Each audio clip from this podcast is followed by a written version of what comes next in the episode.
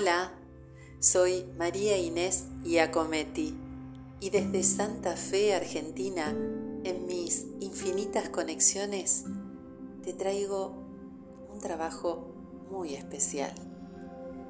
Quiero compartir mi única novela hasta ahora publicada. Se llama En el río del tiempo y me encanta leerla para vos. Así que, si te interesa, si te gusta, va el primer capítulo. Te puedo asegurar que te vas a sorprender porque la trama de esta novela te va a llevar a lugares inimaginados. Que la disfrutes. Gracias.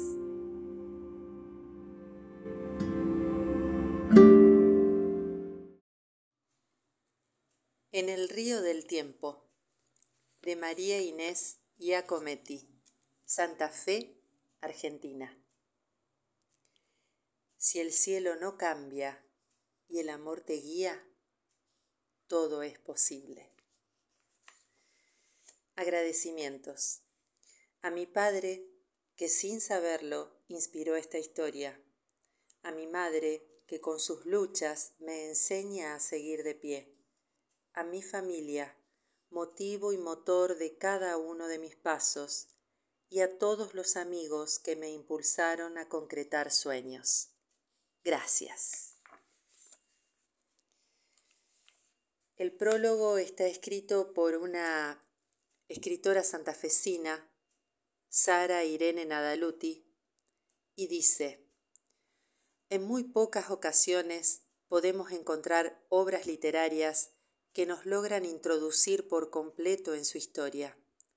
Es así que en el río del tiempo nos abstrae con sensibilidad exquisita, con sentimiento amoroso, sobre la hondura de los paisajes que descubren la palabra de la escritora María Inés Giacometti.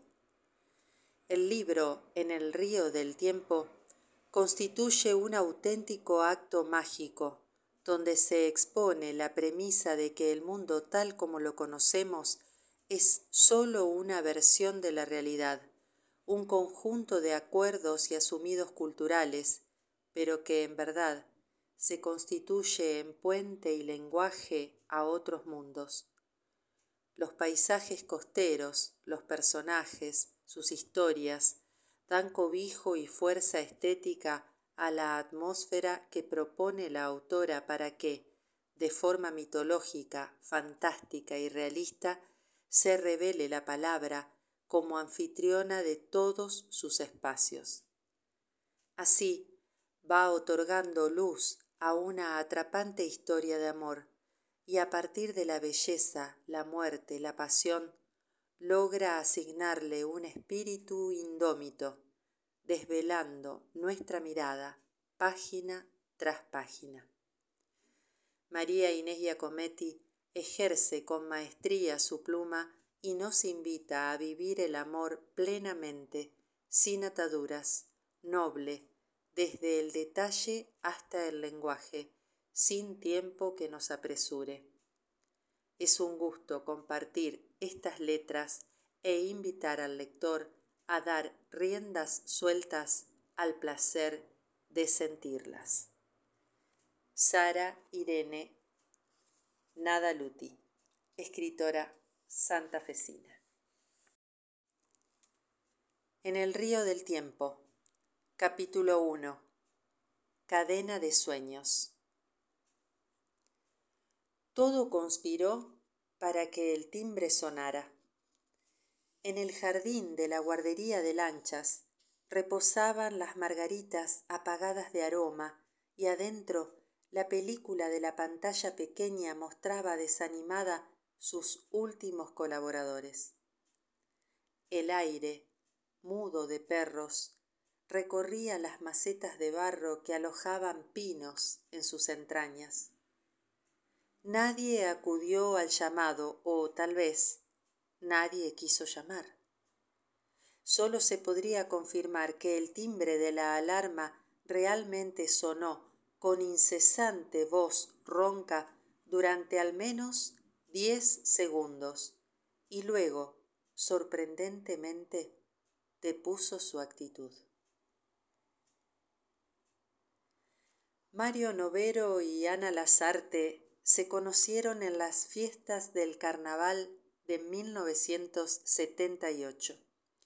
ella una hermosa dama antigua de tez perfecta y antifaz dorado se desplazaba con gracia y amplitud por el salón principal y él alardeando con soltura algunos malabares improvisados provocaba risas de chicos y grandes vestido de payaso una azalea señorita rosa o una rosa señorita azalea mario con un gesto cortés intensamente caballeresco y una flor de papel en las manos arrancó la primera sonrisa de ana y la confesión de su nombre.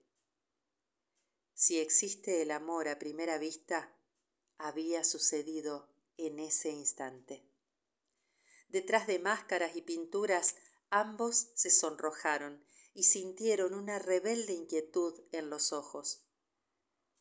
Comenzaron a deshojar primaveras juntos el de septiembre de ella con veintidós recién cumplidas y él con veintiocho. Sos feliz inmensamente dijo ana y navegó en un beso casi eterno. Acondicionaron con mucho esfuerzo una casa sencilla pero cómoda en un terreno de la zona este de la ciudad de santa fe. En ella nunca faltaron caricias y flores recién cortadas del jardín que presentaba la morada. Ana y mario la describían siempre desde atrás el patio con corazón de rosas y latidos de ciruelos el lavadero de vidrio y sueños que vuelan en pensamientos mientras las manos nadan.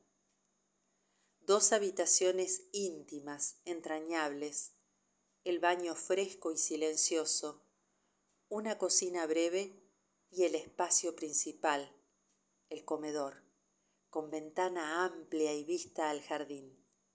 Tan amplias la ventana y la vista que solían alojar trinos revueltos de dos o tres chingolos algún hornero y el sigilo de los gorriones atrevidos que aprovechaban la discusión para llevarse las miguitas distraídas allí por ana.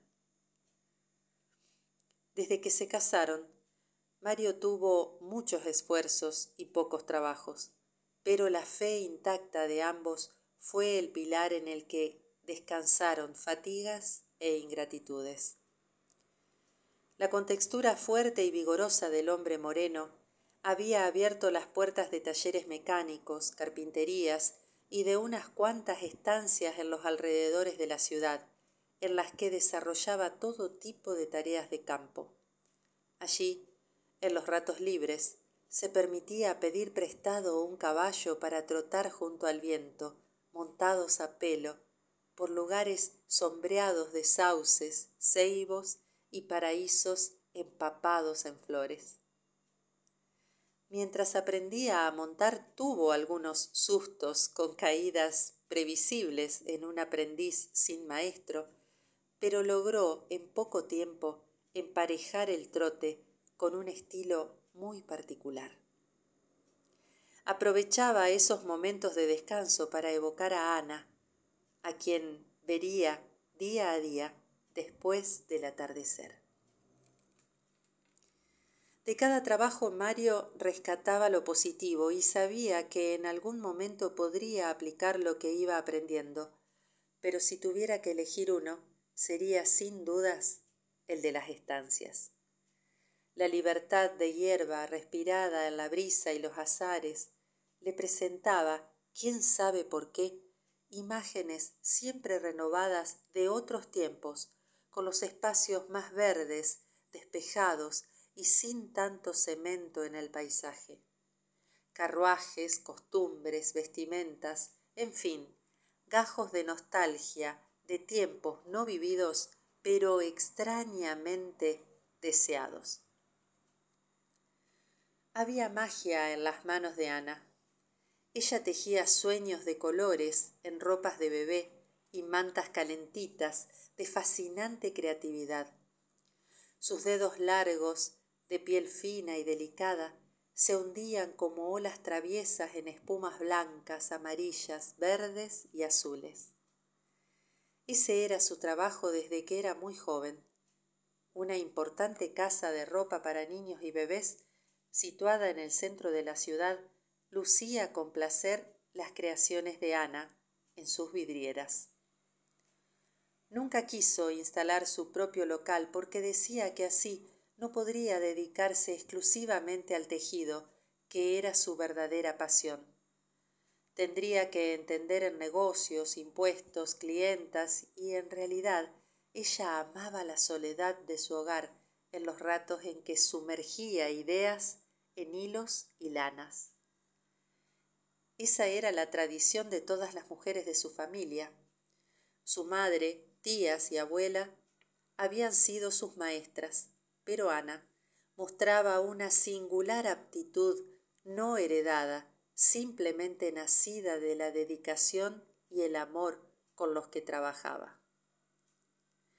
Algún día nos llegará a nosotros el momento de lucir un bebé hermoso en tus escarpines, mi amor, decía Mario, con los ojos negros impregnados de esperanza, mientras Ana experimentaba una leve sensación de incertidumbre en su corazón.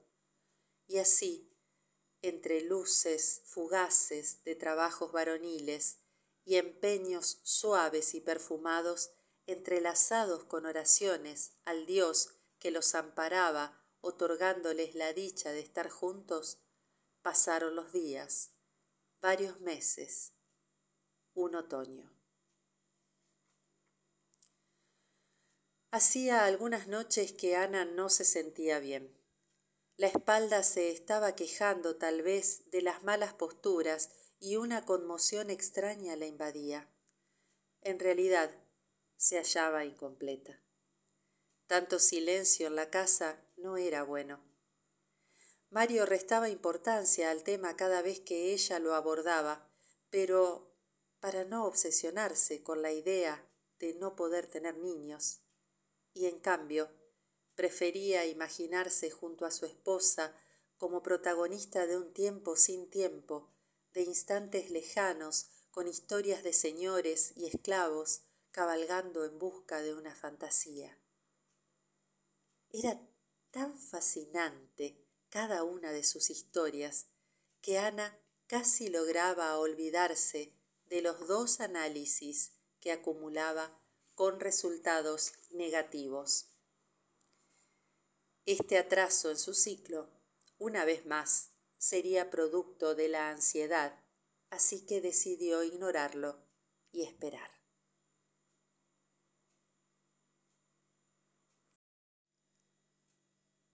Una tarde singularmente cálida de agosto, Mario volvía con las manos un poco castigadas de la carpintería de Carlos Ingaramo, un amigo que lo llamaba cada tanto cuando el trabajo era grande o demasiada la urgencia del cliente. Y al entrar a la casa se sorprendió por no encontrar a Ana en su rito habitual de tejido, sentada en el sillón del comedor. Mi amor, Ana, ¿dónde estás? Sin preocuparse demasiado, se encaminó directamente al baño para lavarse y abrazarla con todas sus fuerzas, como siempre. El trayecto estaba desolado algo pasaba. Ana, Ana, ¿estás afuera? No me asustes.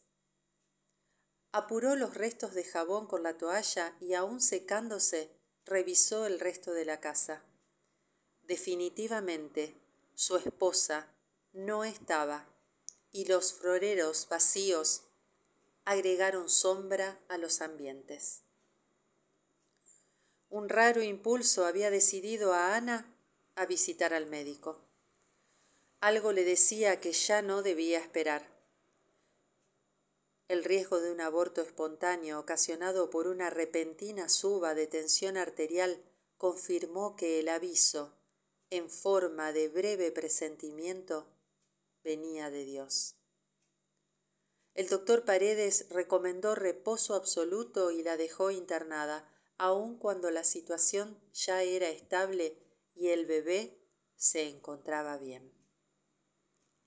Ana, exclamó Mario emocionado. Mi amor, respondió Ana con un brillo inusual en sus ojos mientras continuaba. Hubiera querido darte esta noticia de otra manera, pero ya ves, este hijo que tanto esperamos decidió anunciarse en el momento menos pensado y con un buen susto. Querida. Y reclinado sobre la cama, la besó largamente. Se mezclaron tantas sensaciones en escasos minutos, fueron tantas las demostraciones de prudente afecto que el amor parecía estallarles en los poros y dibujar círculos multicolores en el aire perfumado de rosas blancas. Le avisarían a, a, todos, o mejor no, mejor sería vivir en plenitud la intensidad de los próximos siete meses. Mario comprendió que la vida estaba regalándoles una oportunidad y no la dejaría pasar trataría de abarcarla, de mecerla, de acunarla, como si su hijo ya estuviera entre sus brazos. Rafael Campos fue el primero en llegar al sanatorio. Él, amigo de Mario desde la infancia, se había asociado en una gran ocasión con un hombre de negocios que tuvo la visión de instalar una guardería de lanchas en un lugar estratégico de la ciudad. Rafael viajó mucho en esos años a efectos de entablar relaciones con los proveedores de motores extranjeros de lanchas. Japón y Estados Unidos se volvieron países corrientes para él. Al regresar de su último viaje, que se había extendido en el tiempo por distintas razones, quiso visitar a Ana y a Mario. Se dirigió a la casa de sus amigos, pero no los encontró.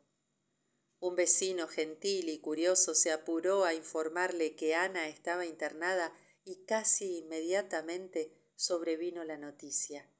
Mario sería papá, como tanto lo había querido. Sin pausa y con prisa, agradeció la información y llegó al sanatorio indicado. Hola, Rafael, dijo Mario cuando su amigo entornó con suavidad y prudencia la puerta de la habitación. Un gran ramo de claveles blancos con vuelos rojos fue su carta de presentación.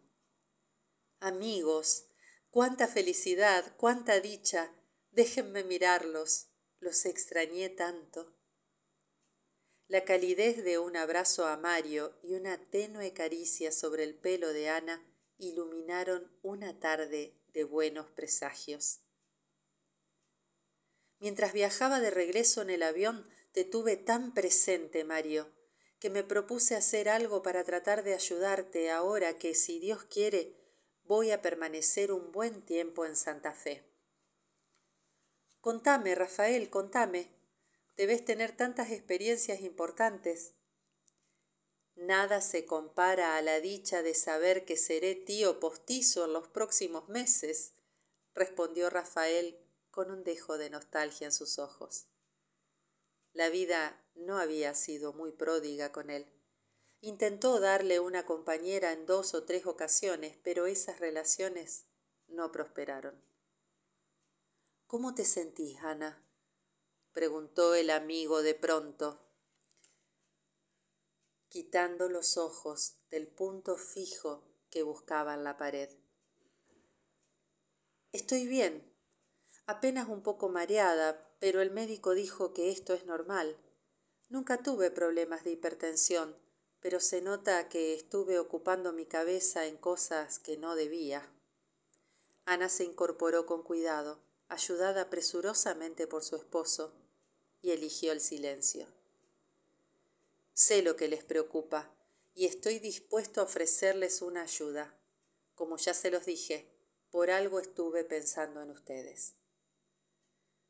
¿De qué se trata? preguntó Mario con intriga. Bueno, en la guardería de lanchas necesitamos un ayudante de mecánico. Abrimos otro local en Rosario y enviamos a uno de los mecánicos que trabajaba aquí. Él estuvo a prueba durante unos cuantos meses y se halló perfectamente, así que en los últimos días llevó a toda su familia para instalarse allá. ¿Qué te parece? ¿Te animás? Mario dirigió su mirada a Ana y una sonrisa aprobó la propuesta. Eso sería fantástico, dijo Mario mientras rodeaba con el brazo derecho la espalda de su esposa e inmediatamente consultó. ¿Estás seguro de que yo te podría ser útil, Rafael? Acordate que trabajé siempre con la mecánica de los autos. De lanchas no sé nada. Estoy dispuesto a aprender lo que sea, pero quiero que sepas que no tengo experiencia en eso. Ya lo sé. No te preocupes, Mario. Esta es una idea que me surgió hace un tiempo y estuve averiguando antes de hablar con ustedes. Con la base de mecánica que tenés y tus habilidades, no vas a tener inconvenientes. Déjamelo a mí. Gracias, Rafael, dijo Ana con la dulzura acostumbrada y que tan atractiva la hacía, porque Ana, en realidad, no era una mujer linda era una morena de rasgos bien marcados y ojos grandes. Su pelo largo ondulaba sueños un tanto confusos en los hombros y su cintura poco sinuosa caía lánguida en las caderas delicadas.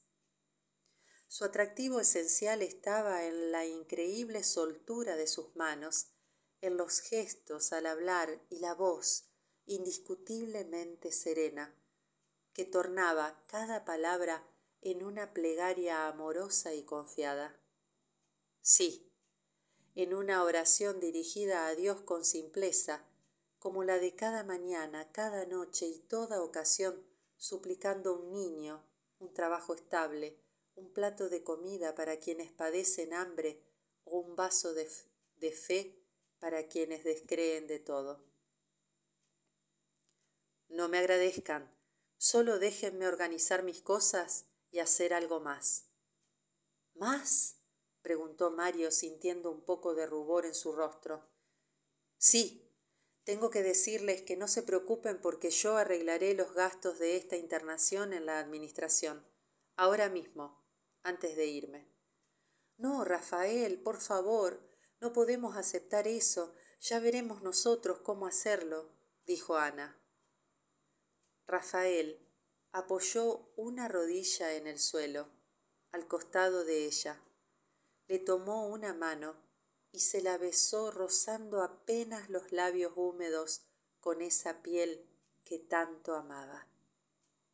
Y la amaba desde aquel carnaval en el que Ana se enamorara de Mario. Nadie jamás lo supo ni lo sabría, ese era su destino amarla desde las sombras, desde el silencio, desde el respeto a un amigo y su esposa, pero amarla, porque en su corazón nadie mandaba, ni siquiera él. No me lo pueden negar. Además, nada es gratis en esta vida. Lo hago a cambio de que ese bebé sea mi ahijado. ¿Estamos de acuerdo?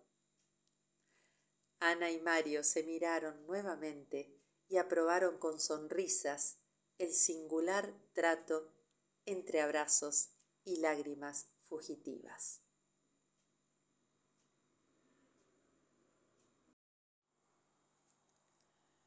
Luego de dos días de exámenes y cuidados, el doctor Paredes dio el alta a Ana, con todas las recomendaciones del caso, por supuesto.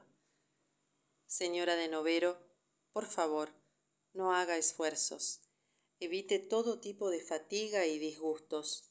No suba escaleras y descanse todo el tiempo que sea necesario, especialmente cuando su cuerpo se lo indique.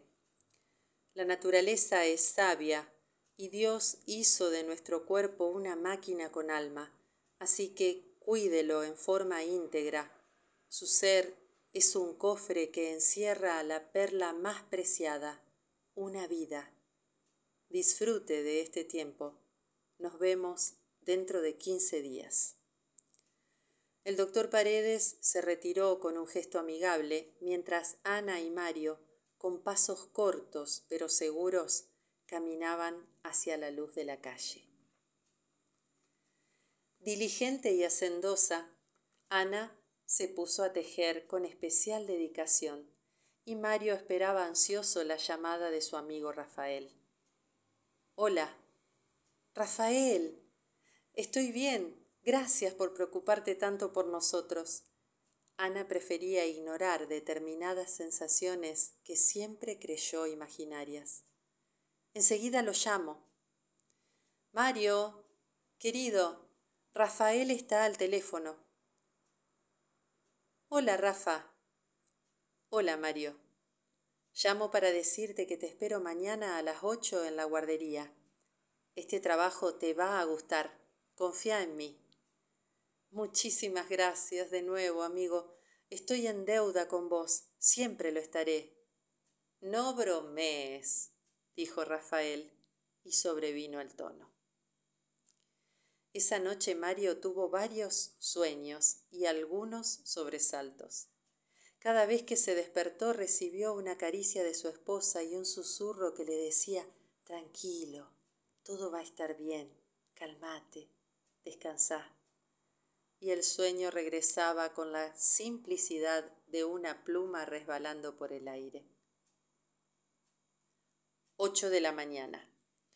Esperaba impaciente a Rafael en la oficina a la que gentilmente un empleado de la guardería lo había conducido. Miraba todo a su alrededor. El ambiente, novedoso para él, constaba de dos galpones de enormes dimensiones, acondicionados para guardar lanchas chicas, medianas, grandes y excesivamente grandes, según su asombro. Otros dos salones más pequeños pero muy bien iluminados con reflectores blancos y de colores presumían lanchas lustradas con obsesivo rigor, porque claro, además de ser una guardería, también era un local de ventas, así que tendría mucho por recorrer y fascinarse. La oficina en la que se encontraba era una especie de garita de vidrios amplios y translúcidos, cubiertos por dentro con persianas tipo americana en tonos grises. Ocho y cinco. El hombre esperado llegó. ¿Listo para comenzar? Por supuesto. Me demoré porque antes de venir pasé por el taller en el que te están esperando. Seguime. Rafael acostumbraba llegar antes que los empleados a la guardería. Generalmente a las seis de la mañana el sereno, don Anselmo Solís, ya esperaba el sonido de sus pasos atravesando los jardines. Mario se paró abandonando en un solo movimiento la silla giratoria en la que aguardaba inquieto. Rafael dio dos palmadas en la espalda fuerte de su amigo y lo condujo con elegancia hacia el taller. Mario, él es Remigio Morales. Mario Novero, a sus órdenes, dijo el flamante empleado, extendiendo presuroso su mano. Un gusto. Remigio recibió aquella mano, fría por los nervios, con un apretón breve, pero firme. Bueno, dijo Rafael, yo los dejo. Remigio ya sabe de tus conocimientos de mecánica, así que él, que es muy bueno en esto, y no lo digo porque esté presente, va a poder guiarte y darte nuevos horizontes en cuanto a esta profesión. Otra vez gracias, Rafael. De nada. Ya sabés que tenés cómo pagarme. Y guiñando cómplice el ojo izquierdo, se alejó. Los primeros días transcurrían un poco lentos para el gusto de Mario, que, como por arte de magia, quería acaparar todo lo que Remigio decía y enseñaba para aplicarlo inmediatamente. Serenate, vas muy bien, mucho más rápido que yo cuando llegué a este lugar. Las palabras de Remigio solían reconfortarlo de a ratos. ¿Hace mucho que trabajas acá? preguntó Novero, tratando de entablar una relación laboral amena y distendida, aunque a él le faltaba tiempo para distenderse. Siete años, respondió Morales para continuar. Y no me quejo. Al contrario, los dueños han sido muy condescendientes conmigo. Consideraron situaciones especiales, me han pagado siempre a término y con justicia. Hice algunos cursos para perfeccionarme y me siento muy orgulloso de mi trabajo. Eso es una bendición. Realmente espero conseguir lo mismo y no defraudar a Rafael, que tan generoso es conmigo, sobre todo en este momento especial para mí. ¿Por qué especial? preguntó Remigio levantando la vista por encima del casco de la lancha púrpura que estaba reparando porque mi esposa está embarazada. Es nuestro primer bebé y yo no tenía trabajo hasta que Rafael llegó con esta propuesta. Verdaderamente nos pareció un envío del cielo. Felicidades. La voz sonó sincera, pero poco entusiasta, aunque Mario no lo notó. Tejiendo sueños en lanas e hilos, brotaban escarpines, camperitas, chalecos y conjuntos delicados de las manos de Ana, mientras sentada en el sillón del comedor aguardaba la llegada de su esposo, imaginando como cada atardecer nuevos nombres femeninos y masculinos para proponérselos. Sería tan especial este bebé que su nombre no debía ser azaroso. El doctor Paredes en el último control había hallado a Ana en perfecto estado, así que le había permitido llevar una vida normal, sin realizar esfuerzos, por supuesto. Mientras tanto, el verano santafesino comenzaba a agobiar almas. Mario se adaptó con mucha facilidad al trabajo. Veía a su esposa al mediodía, almorzaban juntos y luego regresaba a cumplir la mitad restante de su jornada laboral. Remigio seguía enseñando y alentando. Además, las charlas se hacían cada vez más entretenidas y cálidas. En una oportunidad le comentó que él tenía gran destreza con los remos, que había competido con piraguas y obtenido varios premios. Mario, a su vez, le contó sobre sus anteriores trabajos y con la confianza aparecieron los relatos de historias que, en forma de cuento, lo trasladaban a otras épocas, situándolo en el 1800 generalmente. Morales, Morales casi había perdido la capacidad de soñar y fue Mario quien, con tales aventuras, puso vida y sonrisas a sus jóvenes cuarenta años, aunque cada tanto sacudía un poco la cabeza de un lado a otro para volver a la realidad. Así, entre herramientas y quimeras, ilusión y verdad, los días trotaban montados en corceles azabaches y los meses galopaban sin montura por, por bosques de ensueño.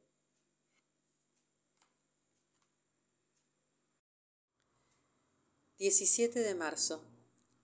Un anochecer fresco anticipaba jirones de otoño. Doctor Paredes se lo solicita con urgencia en la sala de guardia. Doctor Paredes, a la sala de guardia, por favor. Ana sentía fuertes dolores y en el trayecto hacia el sanatorio tuvo una importante pérdida de líquido, seguramente por rotura de su fuente. Le faltaba el aire. Un gran dolor en la nuca recorría con miedo sus pensamientos. Algo volvía a estar mal. Mario le hablaba con dulzura preocupada. Nada va a pasarte, mi amor. El doctor dijo que el bebé podía adelantarse un poco. varias enfermeras, una camilla, el doctor Paredes, dos puertas vaivén y luego silencio. Mario intentaba oraciones, pero ninguna de las que conocía acudía a su memoria. Dios mío, cuida a mi esposa y a mi bebé, protegelos, envía a tu ángel más preciado para que guíe las manos del doctor Paredes, Señor, te lo suplico. El llanto apurado de un bebé inundó la sala de espera, interrumpiendo el sigilo imperante. Fueron eternos los minutos que separaron a ese llanto de la presencia del doctor Paredes en la sala en la que Mario creía desfallecer. Señor Novero, su hija. Una beba. Dios mío, gracias, gracias, doctor. Y mientras intentaba acomodar los brazos primerizos y emocionados entre la mantilla, hizo una pausa de segundos, levantó los ojos con rudeza y preguntó ¿Cómo está Ana?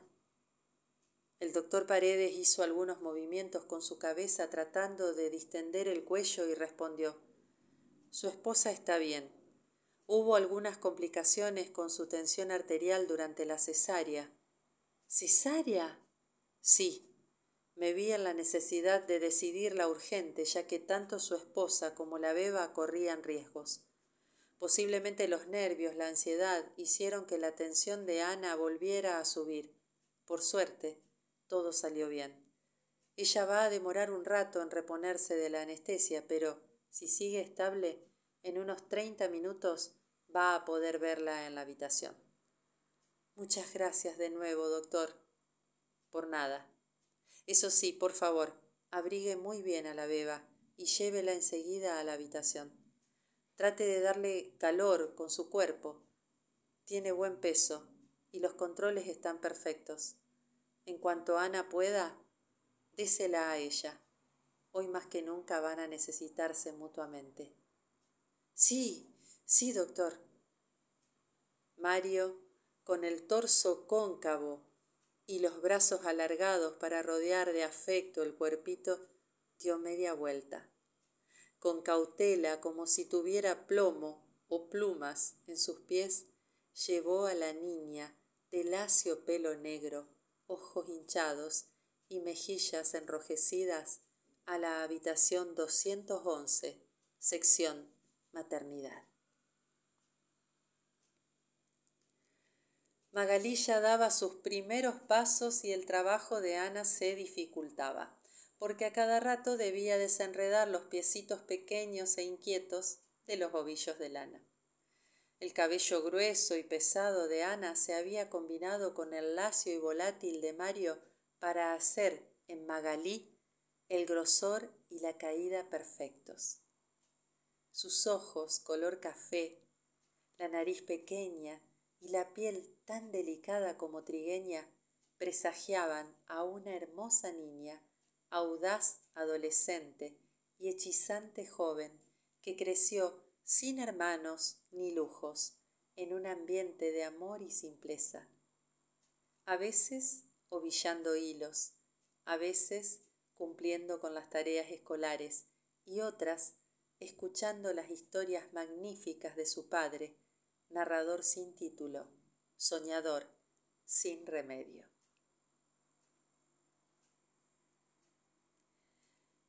Año 2002. Primavera. Las flores comienzan a despertar sus capullos remolones. Mario terminaba su desayuno mientras Ana compartía con Magalí unos ricos mates con gusto a salvia y soplos de menta fresca. A las siete y diez sonó el teléfono.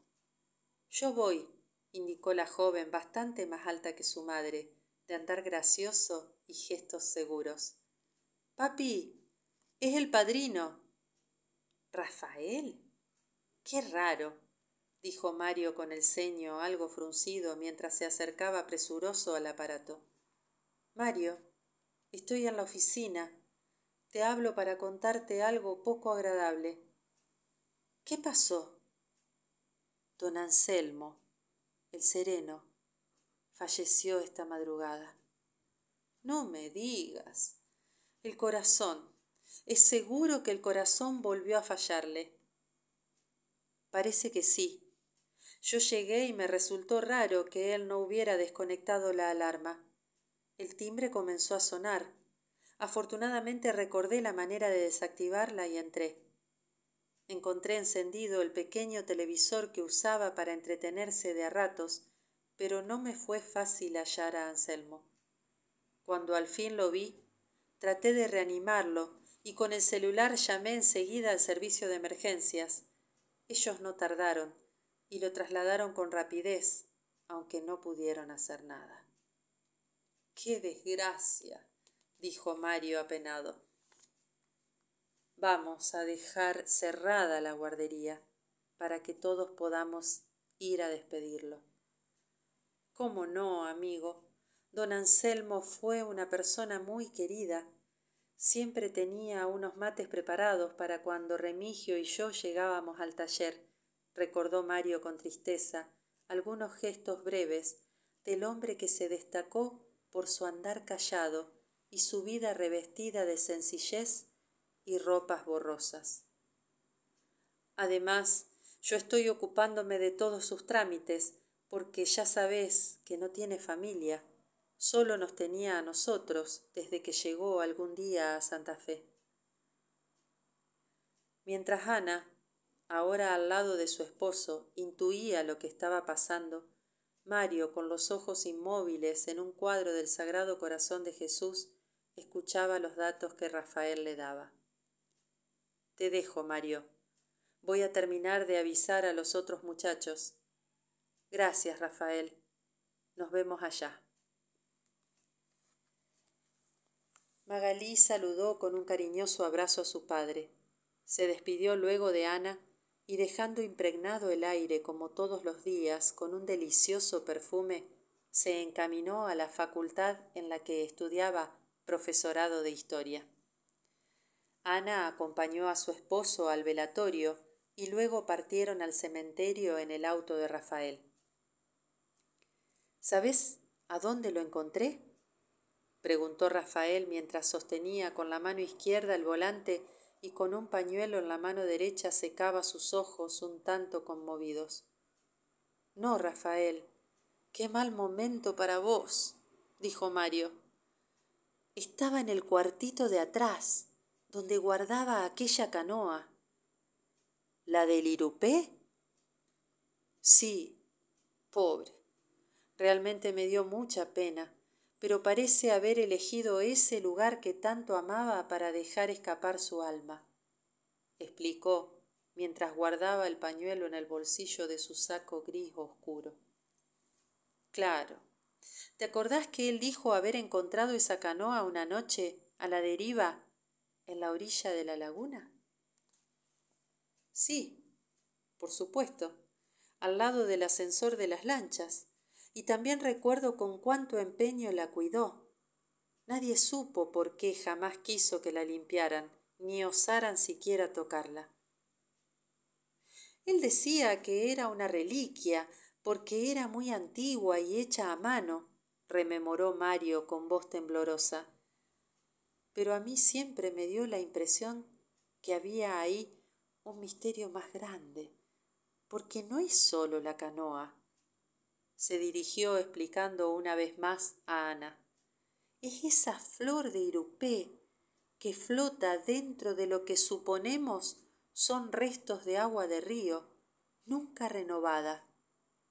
La flor jamás se marchitó. Inexplicable flor sin planta, sin raíces, eterna. Tenés razón. Recuerdo que le di permiso para que la pusiera en el cuartito y me lo agradeció tanto. Que Dios lo proteja por siempre. Así sea. Y en silencio se alinearon al cortejo. Mario, tengo que pedirte un gran favor. Lo que sea, Rafael, contá conmigo. Necesito algunos días para encontrar una persona de confianza que pueda reemplazar a Anselmo, y mientras tanto, La guardería no puede quedar sola. Si bien tiene alarma. No te preocupes, Rafael, yo puedo hacerlo. Si a vos te parece, hablo con Remigio y le aviso que por un tiempo voy a hacer horario corrido desde las doce de la noche y hasta, y hasta las doce del mediodía.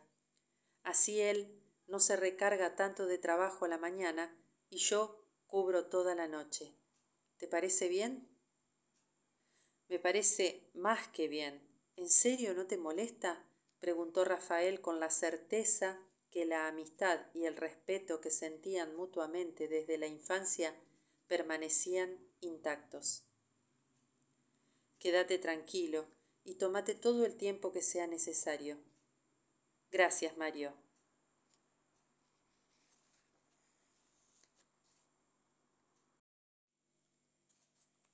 Magalí admiraba a sus padres. Ellos fueron siempre el ejemplo de matrimonio que quería repetir. Ana, trabajadora incansable, con la espalda un poco encorvada ahora, pero con su espíritu indemne, le enseñó todo lo que sabía, cumpliendo con amor la tradición de las mujeres de su familia que desaparecieron físicamente en horas tan tempranas. Y Mario, Mario, qué mejor hubiera podido ofrecerle que sus insuperables relatos salpicados de luz y sonrisas nocturnas.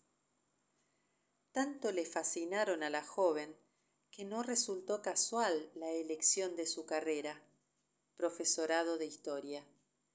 Ella quería luego especializarse, ahondar en determinados temas mientras transmitiría con fascinación a sus alumnos todo lo aprendido. Tal vez así lograría saber si lo que su padre contaba formaba parte de una gran capacidad para la inventiva o era que, en alguna ocasión, él habría leído sobre esos tiempos detallados a la perfección. Papi, me encantaría ir esta noche con vos a la guardería, dijo Magalí sorpresivamente mientras almorzaban. Pero hija, ¿para qué? ¿Te aburrirías? La noche se hace muy larga. El silencio suele disfrazar sonidos aumentándoles el volumen y el suspenso. Además, tenés que descansar. Yo, dentro de todo, en estos quince días posteriores a la muerte de Anselmo, me adapté bastante bien pero no es fácil si uno no está acostumbrado a ese ritmo. Ya lo sé, papá. Hoy es viernes. Mañana no tengo facultad. Dale, déjame ir. Así te acompaño.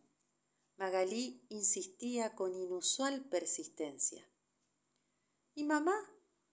¿Va a pasar toda la noche sola? Mario creyó encontrar una excusa, pero Ana, con un gesto dulce en los ojos, le estaba pidiendo como tantas veces que concediera el deseo a la joven. Bueno, bueno, si las dos se pusieron de acuerdo, no me puedo negar. Está bien. Aprovecha la tarde para descansar como yo. Cenamos juntos y a las once y media nos vamos. Gracias, papi. Extraño mucho tus historias. Podríamos recordarlas durante la noche. ¿Qué te parece? Y Mario sin contestar, sonrió tomándole la mano a Ana, que terminaba de comer sentada a su derecha. ¿Estás segura de que vas a estar bien? Claro que sí, querido. Vayan tranquilos. A la hora señalada, partieron con entusiasmo luego de despedirse de Ana, quien sintió una extraña conmoción recorriendo su espalda al momento de abrazar a Magalí. Llegaron a la guardería. Mientras Mario conectaba la alarma, Magalí dejó el bolso en el que llevaban unos sándwiches, algunas masitas dulces y el equipo de mate.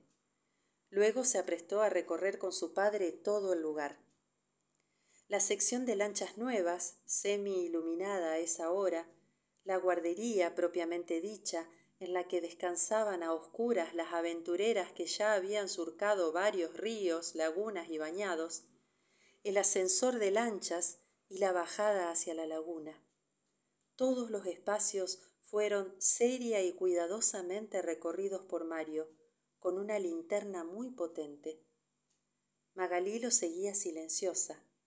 Cada tanto hacía alguna observación en voz baja a su padre para destacar algo que rebasara su cautela. Por último, el momento que en secreto tanto esperaba la joven, el cuartito de atrás, en el que don Anselmo suspirara por última vez.